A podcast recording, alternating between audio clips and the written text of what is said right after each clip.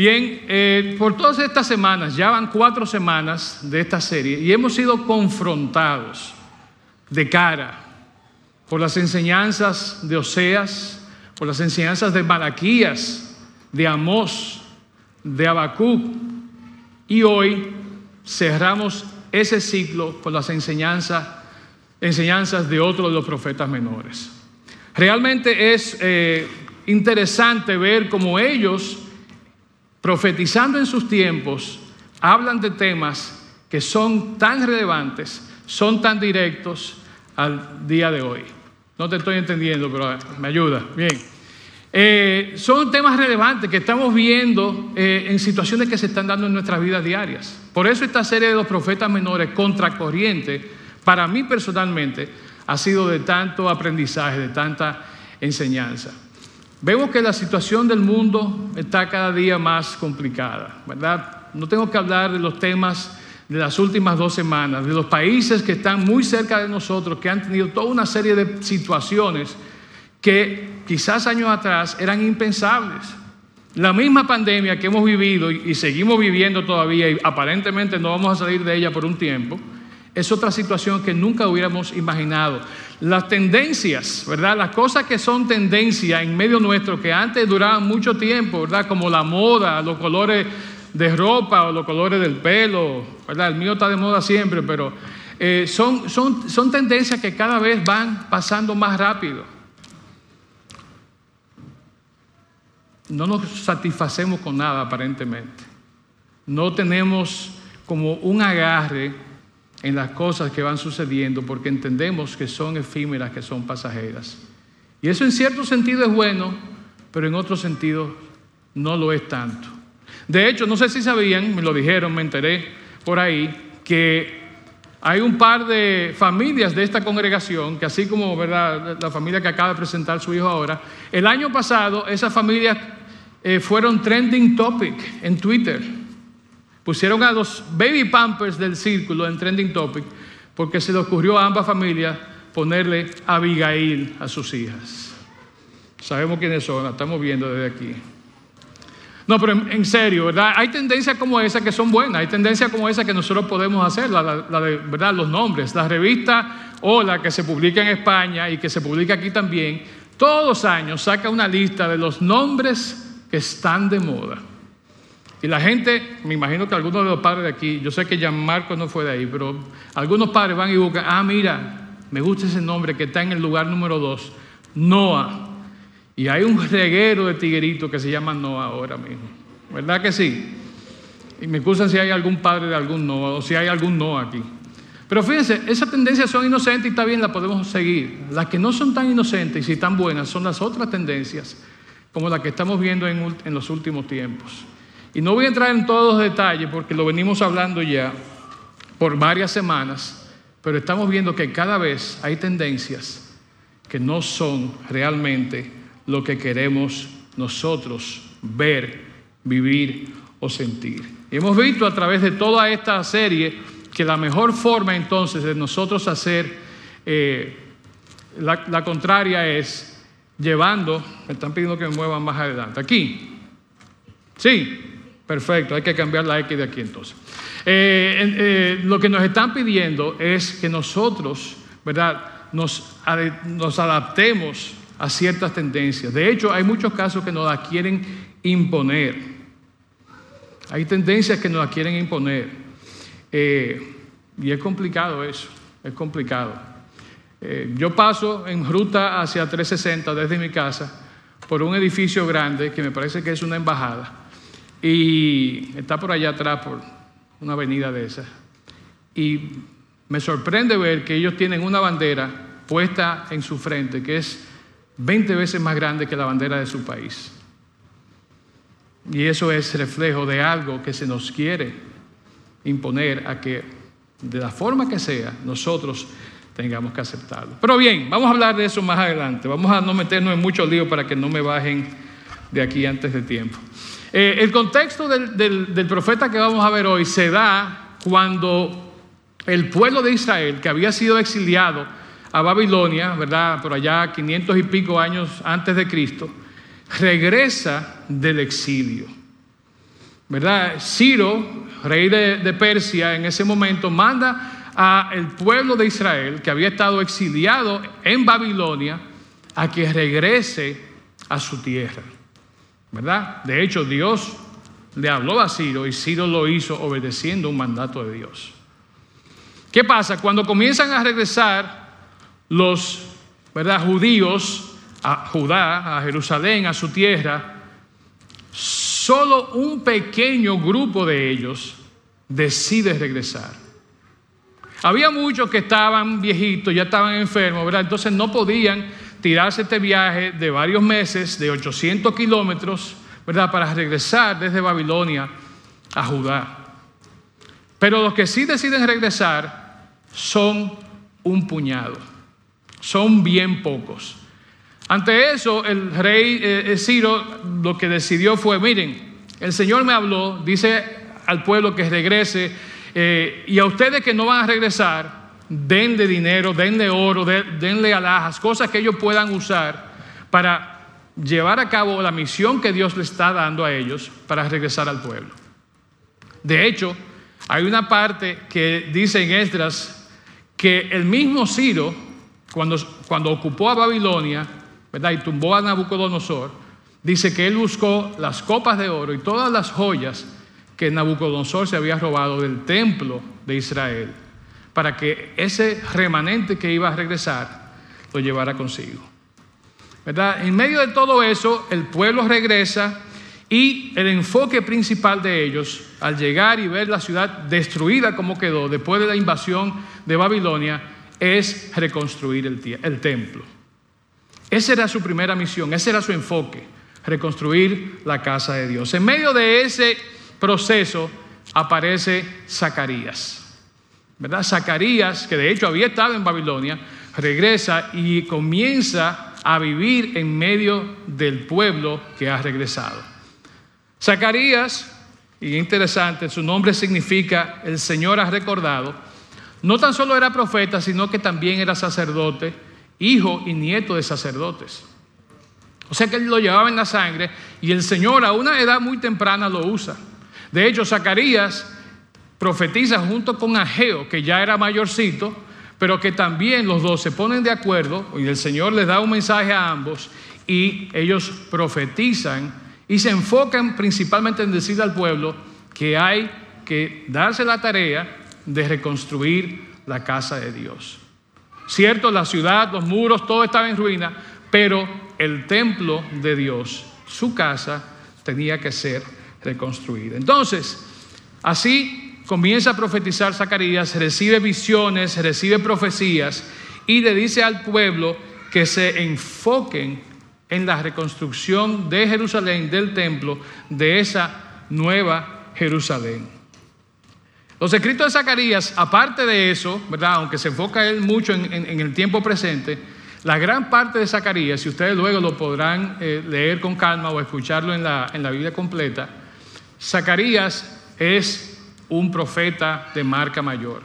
La gran parte de sus escritos son profecías acerca de Jesucristo, acerca del reinado del Mesías, y no necesariamente el reinado temporal, que podían muchos suponer, sino un reinado eterno que iba a ocurrir en un momento futuro de la historia. Zacarías presenta a Cristo tanto en su primera venida como en su segunda venida y lo presenta como Salvador, lo presenta también como juez y lo presenta también como rey. Entonces vamos a ver qué nos dice Zacarías. El libro de Zacarías es riquísimo, ¿verdad? Quisiéramos poder ver aquí todos los mensajes de todos los 14 capítulos que aparecen en el libro, pero realmente no tenemos el tiempo. Eh, sí quiero que veamos, y no se, no se va a proyectar definitivamente, pero Zacarías capítulo 2, lo pueden buscar en sus Biblias, en sus ¿verdad? teléfonos, Zacarías capítulo 2, y vamos a leer los versículos del 6 al 12, versión nueva traducción viviente.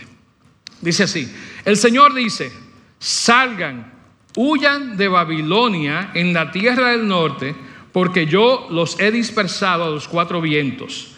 Sal, pueblo de Sión, tú que estás desterrado en Babilonia. Después de un periodo de gloria, el Señor de los ejércitos celestiales me envió contra las naciones que los saquearon a ustedes. Pues Él dijo, cualquiera que te dañe, daña a mi más preciada posesión. Hay una versión por ahí de la Biblia que dice, daña a la niña de mis ojos. ¿Verdad? Esa parte tan importante. Y de hecho hay muchas canciones, ¿verdad? Pero daña a, mi más preciada posesión, la niña de mis ojos. Levantaré mi puño para aplastarlos y sus propios esclavos los saquearán. Entonces ustedes sabrán que el Señor de los ejércitos me ha enviado. El Señor dice, grita y alégrate, oh Jerusalén hermosa, porque yo vengo a vivir en medio de ti. Muchas naciones se unirán al Señor en ese día y ellos también serán mi pueblo. Viviré entre ustedes y sabrán que el Señor de los ejércitos celestiales me ha enviado a ustedes. La tierra de Judá será la preciada posesión del Señor en la tierra santa y él elegirá, elegirá, perdón, una vez más a Jerusalén para ser su propia ciudad. Interesante ese pasaje que aparece ahí eh, en el capítulo 2. Eso que yo acabo de leer es más o menos un resumen, es una aplicación de lo que se trata en el capítulo 1 y en los primeros cinco versículos del capítulo 2. Ahí el Señor ha dado tres visiones proféticas a Zacarías y él las resume en estos versículos que acabamos de leer. Lo interesante de esto es ver, como él dice claramente, y ocurre desde este primer capítulo, ¿verdad? Segundo capítulo que leímos hasta el capítulo 6, donde empaqueta todas esas visiones y profecías, ocho, ocho en total. ¿Verdad? Vemos como Él se enfoca en ese día final en que el Señor va a construir su templo y va a reinar sobre toda la tierra. Ese es el enfoque principal de Zacarías. ¿verdad? Para que eso suceda, ¿verdad? Para que ese día llegue, sin embargo, tienen que pasar toda una serie de cosas, ¿verdad? Eh, a, Zacarías, lamentablemente, le toca profetizar en momentos diferentes a otros que profetizaron cuando la cosa estaba más o menos buena. Zacarías tiene que profetizar en medio de una gente que está desanimada, de una gente que está mirando a su alrededor y lo que ve es solamente ruinas ¿verdad? Ve una situación que realmente, como lo dice también Nehemías, era una situación calamitosa, ¿verdad? De destrucción por todas partes. Pero eso, ni a él ni a Geo, quienes les toca profetizar en ese momento, eso no lo desanima a él. Al contrario, le da como más brillo entender que el Señor le ha encomendado a él la misión de profetizar en, en ese contexto. Muy diferente a lo que vimos hace un par de semanas con Amós, que profetiza que en medio de la opulencia, en medio de toda la abundancia que tenía el pueblo, tan abundante era que se habían olvidado de Dios como vimos en ese momento. Entonces, interesante esos, e, e, e, esas dos, esos dos extremos. Yo le decía ahorita a ustedes que el remanente que regresó fue muy poco. De hecho, se estima que fueron de unos 100 a 150 mil personas que regresaron.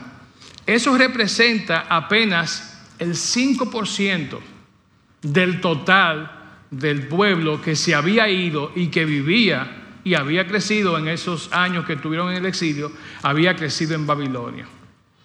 5% de todos los que se fueron apenas regresaron. Hay un escritor eh, historiador, apologista cristiano, que se llama Edwin Yamauchi.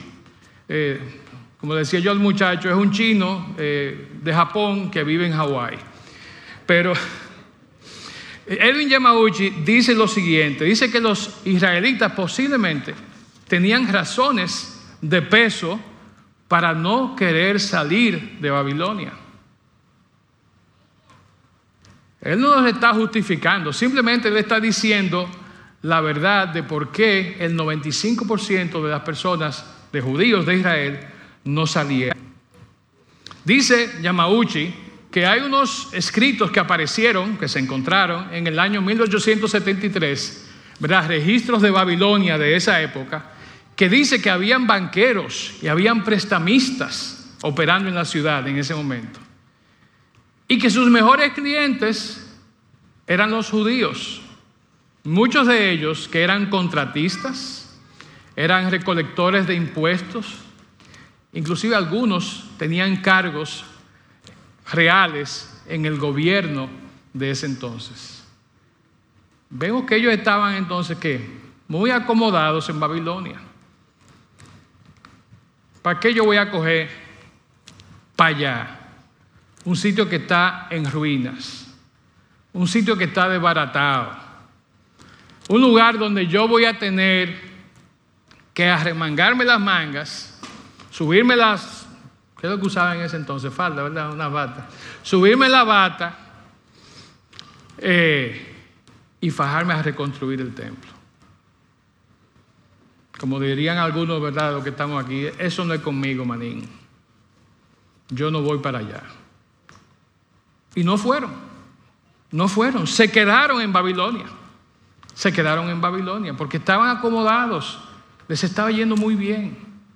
No había necesidad de salir de este lugar que yo estoy con todo power y dirigirme cuatro meses de camino, 80 800 kilómetros, a fajarme a trabajar manualmente. Babilonia, ¿verdad? Muchas veces, como en el caso de lo que estamos viendo eh, en, esta mañana, es, se hace referencia en la Biblia como una ciudad literal que existió, ¿verdad? No, fue, no, es, una no es un invento, está registrado en la historia, está registrado en, en, muchas partes. El mismo Josefo, ¿verdad? El historiador, que se cita tan frecuentemente, y otros libros de historia hablan de, Babilonia, hablan del éxodo o del exilio judío hacia allá y del retorno del pueblo. Y es una ciudad. Ahora bien, Babilonia muchas veces en la Biblia se refiere no necesariamente a un lugar físico. Más que un lugar, ¿verdad? Más que una ciudad, Babilonia representa una ideología. Una serie de ideas, de pensamientos, de tendencias que no necesariamente son buenas. Y tan pronto yo oigo la palabrita ideología, ¿verdad? Sin oír el apellido, sea cual sea, siempre me llama a sospecha. No sé si a ustedes les pasa, pero yo oigo la ideología de... Estoy atento, porque no sé con qué vienen. Y eso es Babilonia en nuestros días, ¿verdad? Estamos viendo que Babilonia se está propagando, se está moviendo, se está infiltrando en todo lo que nosotros vemos, en lo que creemos, en lo que decimos, en lo que hablamos, a veces en lo que discutimos por los grupitos de Facebook o Instagram, donde sea. Vemos las garras de esa Babilonia. Si por un lado Babilonia, ¿verdad? Si, si Jerusalén por un lado representa la ciudad de Dios, Babilonia representa la ciudad del mundo. Y de ahí es que, tanto en sentido literal, pero en sentido figurado, Zacarías, ¿qué nos está diciendo? Salgan, huyan de Babilonia.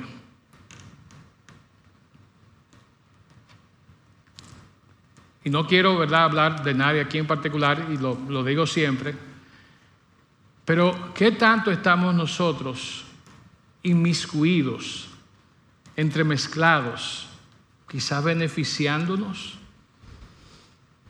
de Babilonia?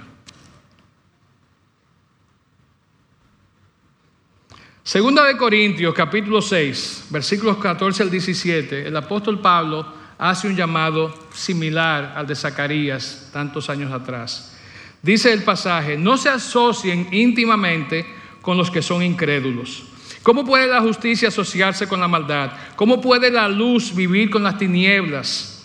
¿Qué armonía puede haber entre Cristo y el diablo? ¿Cómo puede un creyente asociarse con un incrédulo?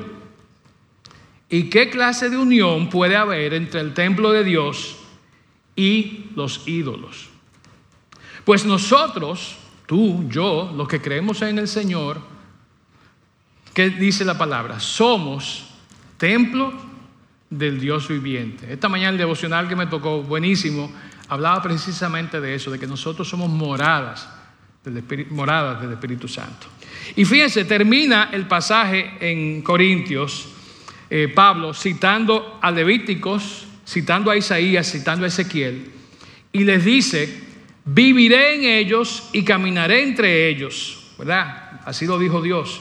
Yo seré su Dios y ellos serán mi pueblo. Y nos da un mandato. ¿Qué dice?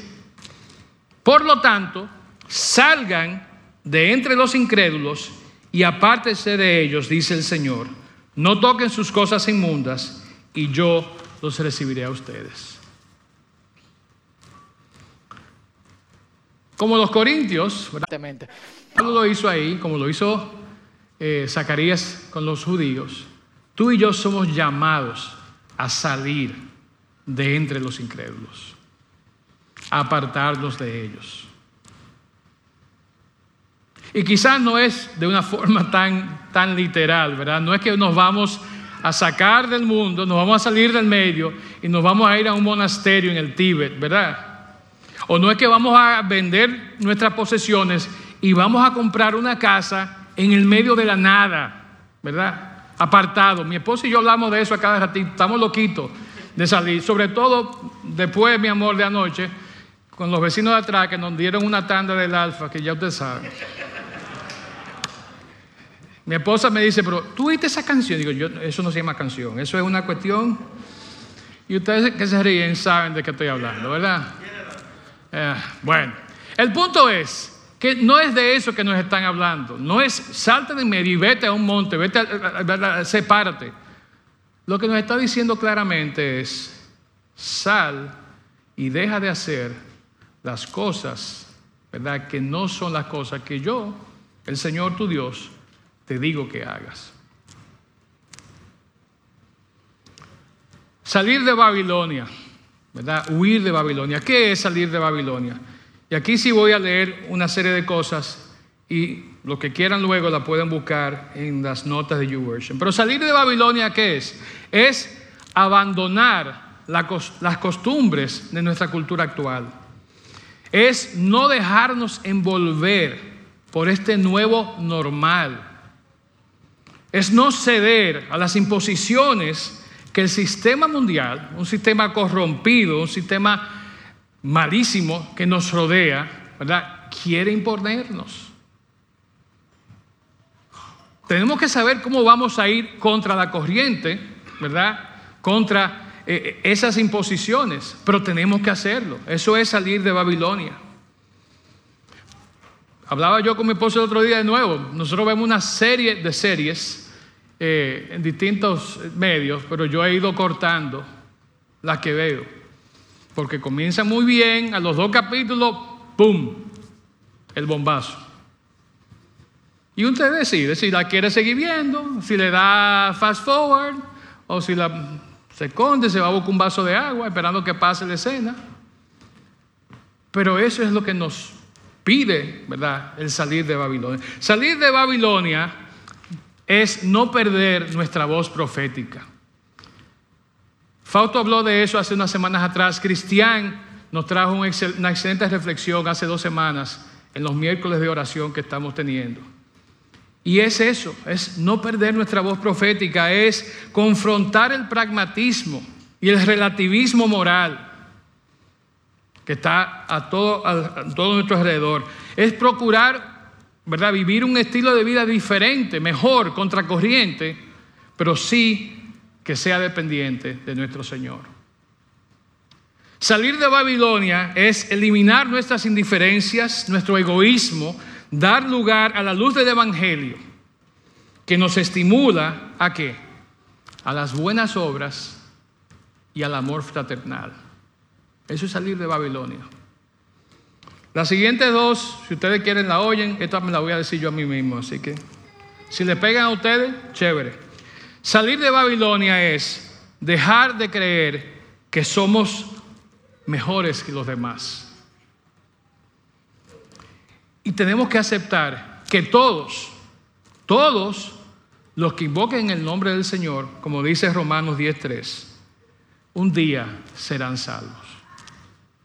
No importa si lo hacen en su lecho de muerte, después de haber acabado con todo el mundo, ¿verdad? Si invocaron el nombre del Señor, todos serán salvos. Yo sé que mi esposa también, me excusan que la mencione tanto, pero ella está, ella está en esto conmigo, ¿verdad? Tenemos dificultad con eso. Esta también es para mí, si les sirve a ustedes, qué bueno. Salir de Babilonia es dejar de confiar en nosotros mismos y confiar en quién? En Cristo. Él es la mejor protección que nosotros tenemos frente a los engaños de Babilonia. No somos nosotros, ah, no, yo lo puedo ver eso, eso a mí no me hace daño, yo estoy muy sólido en mi fe. Eso no me contamina. Abandonemos esa falsa seguridad de la que muchos pecamos. Finalmente, salir de Babilonia, y esto sí es para todo, ¿verdad? Es correr lo más rápido posible en la dirección contraria a la corriente, como hemos venido hablando todos estos domingos acá. Pero no solamente es correr en dirección contraria, sin rumbo, porque si yo estoy aquí y me voy para el otro lado, ¿para dónde voy? Es correr en dirección contraria y correr a los brazos del Señor. Correr a la verdad con la que Él nos hizo libres, ¿verdad? Y es la única verdad que solo Él nos puede dar. Correr a los brazos de Cristo, salir corriendo, ir en contracorriente, es correr y buscar su presencia en los lugares donde es invocado su nombre, donde se adora en espíritu y en verdad y donde se predica la sana doctrina. Eso es salir de Babilonia. Y ese es el mandato que nos da Zacarías. Salgan, huyan.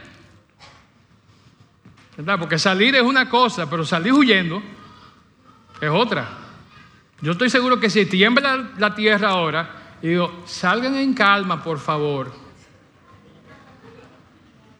¿Verdad? Ustedes van a huir. Yo soy el primero, exactamente, yo soy el primero que voy a dar un brinco y voy a llegar a la puerta de una sola zancada, como dice. Entonces muchas veces no es solamente salir, hay que huir. Y muchos van a decir, pues yo no tengo que huir porque yo tengo al Señor conmigo y el Señor va conmigo y el Señor me defiende y el Señor es, es mi fuerza y Él me va a ayudar en la pelea. Yo no tengo que huir. Sin embargo, pensemos en José. José salió qué? Huyendo de la tentación que le presentaba la esposa de Potifar. Él no dijo, no, yo voy a resistir a ella con la fuerza del Señor. Haga lo que usted quiera, doña. José huyó. Seamos vencedores como David. David huyó delante de la presencia de Saúl. David sabía que él ya había sido ungido rey. David sabía que Dios estaba de su lado. Sin embargo, ¿qué él hizo? Él huyó. Él huyó. ¿Qué pasa entonces cuando cumplimos el mandato de salir de Babilonia? ¿Cómo reconoce el Señor, verdad? Eh, nuestro deseo, verdad? Nuestra obediencia a sus palabras. Dicen los versículos 10 al 12 del capítulo 2 que leímos ahorita. Dice, versículo 10, el Señor dice, grita y alégrate, oh Jerusalén, porque yo vengo a vivir en medio de ti. Muchas naciones se unirán al Señor en ese día y ellos también serán mi pueblo. Y la promesa es esa, versículo 11, eh, la mitad dice, viviré entre ustedes y sabrán que el Señor de los ejércitos celestiales me ha enviado. La tierra de Judá será la preciosa posesión del Señor en la tierra santa y elegirá una vez más a Jerusalén para ser su propia ciudad. Leo, vámonos a la 18, por favor. ¿Estamos ahí? Gracias. Entonces, Resumiendo, ¿verdad? Por asunto de tiempo, tenía otras cosas que quería compartirle, pero chequé en las notas de YouVersion. Es chévere eso ahora. ¿Qué nos dice Zacarías? ¿Qué nos pide Zacarías? ¿Y qué nos da como promesa Zacarías? Lo vimos claramente. Si huimos de Babilonia, si salimos de en medio de la cultura de este tiempo actual, un día, ¿dónde viviremos? ¿Qué haremos? ¿Cómo nos gozaremos? Dice la palabra que estaremos en la presencia del Señor, que va a venir como qué? Como rey de gloria, rey eterno. Zacarías 14, versículo 16, y termina aquí ya prácticamente el libro, ¿verdad? Este es como el gran final de lo que Zacarías nos está compartiendo. Dice, todos los sobrevivientes de las naciones que atacaron a Jerusalén vendrán todos los años a Jerusalén. ¿Para qué? Para adorar al rey, al Señor de los ejércitos y para celebrar la fiesta de los tabernáculos. Recuerden que Zacarías no solamente era, profeta, ¿eh? Zacarías era sacerdote y él conoce bien todas estas celebraciones que tenían el, el pueblo de los judíos.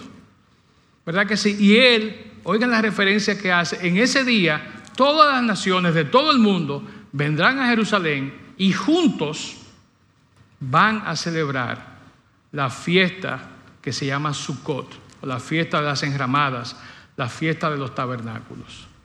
En ese entonces, ¿cómo lo hacían las familias? Construían una chocita, una enramada en el patio de su casa, donde fuera. Muchos peregrinaban hasta Jerusalén y vivían allí por siete días dentro de esa suca, o sucá se llamaba.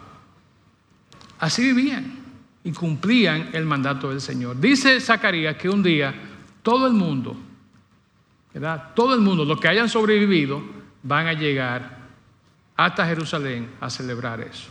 Quiero cerrar con un pequeño clip, ¿no? un pequeño corto de una serie que muchos de los que estamos aquí sé que estamos viendo. Yo sé que por lo menos Cristian la está viendo porque usó una, una escena hace unas semanas y si les interesa la serie, ¿verdad? Después me hablan amigo a Cristian y le damos las referencias. Pero vamos a ver brevemente este video para concluir.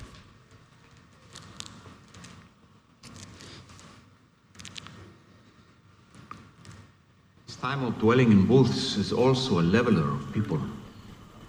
Wealthy, poor, everyone sleeps outside as equals.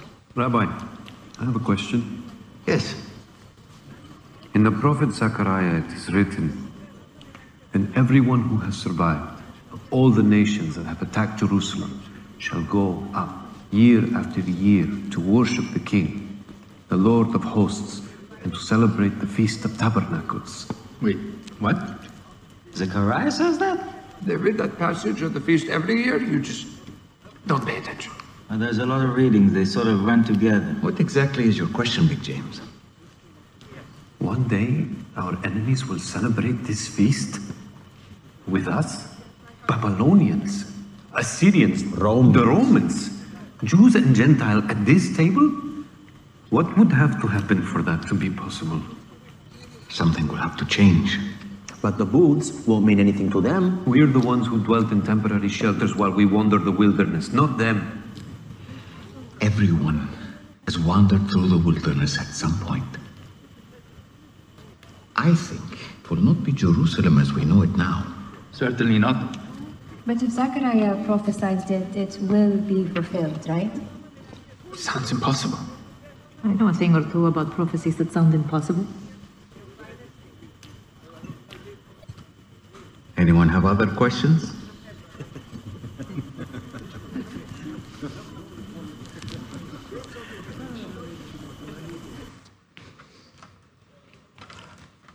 Después de ese boche final, yo creo que más nadie tenía preguntas, ¿verdad?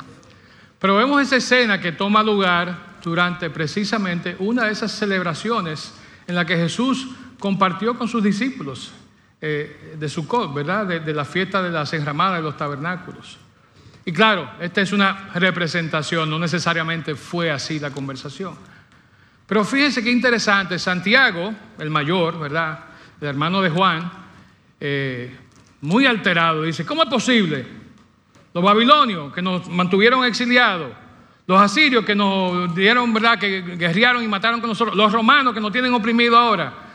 Toda esa gente va a venir a celebrar un día esta fiesta en el futuro.